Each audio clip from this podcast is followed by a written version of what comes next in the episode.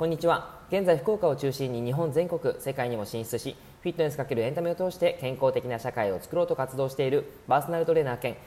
フィットネスインストラクターの吉岡裕太です。おとといの放送でトレーニングとエクササイズに対する考え方という内容をお話ししていてで体の見方をその明日いけるかなっていう話を言ってたんですが昨日やりたいことがあってですねいろいろとやっていたらやっぱり放送ができなかったです。すいません、えー、今日その話をしていこうと思いますのでぜひ聞いてってほしいんですがテーマとしてはももの裏の筋肉が硬いか硬くないかを見分ける方法という内容です。えーと、ももの裏いわゆるその専門用語で言うとハムストリングスっていうふうに言ったりするんですけども皆さん両手を床に立った状態で両手を床につけますか？つけるのであれば問題ないんですがもしあの指先もつかないっていう形であればどこかの筋肉が硬いかっていうふうに考えるんですが、えーと、一番多分多いのはなんかももの裏の筋肉をさすりながら私ここら辺硬いのよっていうふうに言ってる言ってくださる方も多いんですね。で、えー、実際にその部分も硬い可能性があるんですけどももっとそれをちゃんとそこが硬いっていうふうに調べる方法っていうのがあるんです。その方法っていうのが実は寝た状態で仰向けになった状態で片足を上に持ち上げていく。そして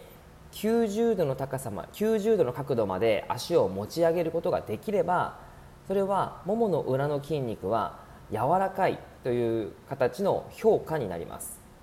柔らかいという評価ですね。で、えー、これが例えば90度までじゃなくて45度とか30度とかそんぐらいまでしか足が上がらないのであればそのもも裏の筋肉がめちゃめちゃ硬いと。いうふうになります。だから両手が床につけないという評価になるんですね、えー、ちなみにその両手が床につけなくてそのなんていうか寝た状態で足を上げた時にその90度までいかない人っていうのは、まあ、ほぼほぼ多いんですけどもそれ以外に90度まで足がちゃんと上がるのに両手がつけないっていう方もいらっしゃるんですね。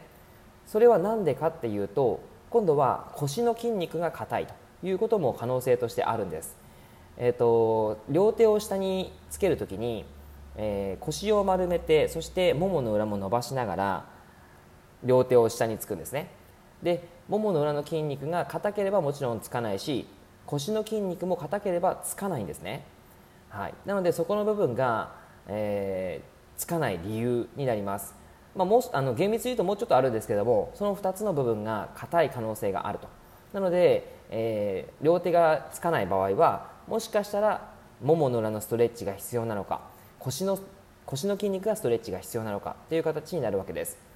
えー、ももの裏の筋肉が硬いか硬くないかを調べるためには仰向けになった状態で足を持ち上げる動作。90度までいけば問題ないです。45度30度であったら、えー、ももの裏の筋肉が硬い可能性があるということです。でそれさえ分かれば腰の筋肉が硬いか硬くないか、えー、ももの裏が90度まで上がれば腰が硬いっていう風な評価になりますし30度45度だったらまあ、腰ももしかしたら硬いかもしれないけどまずもも裏の筋肉を改善しようというふうな優先順位ができてくるわけですね、はい、なのでそれをやってみてから手を両手につければそこが一番の原因だったのでそこを改善すれば、えー、問題ない形になります、はい。あのー、結構そういった形で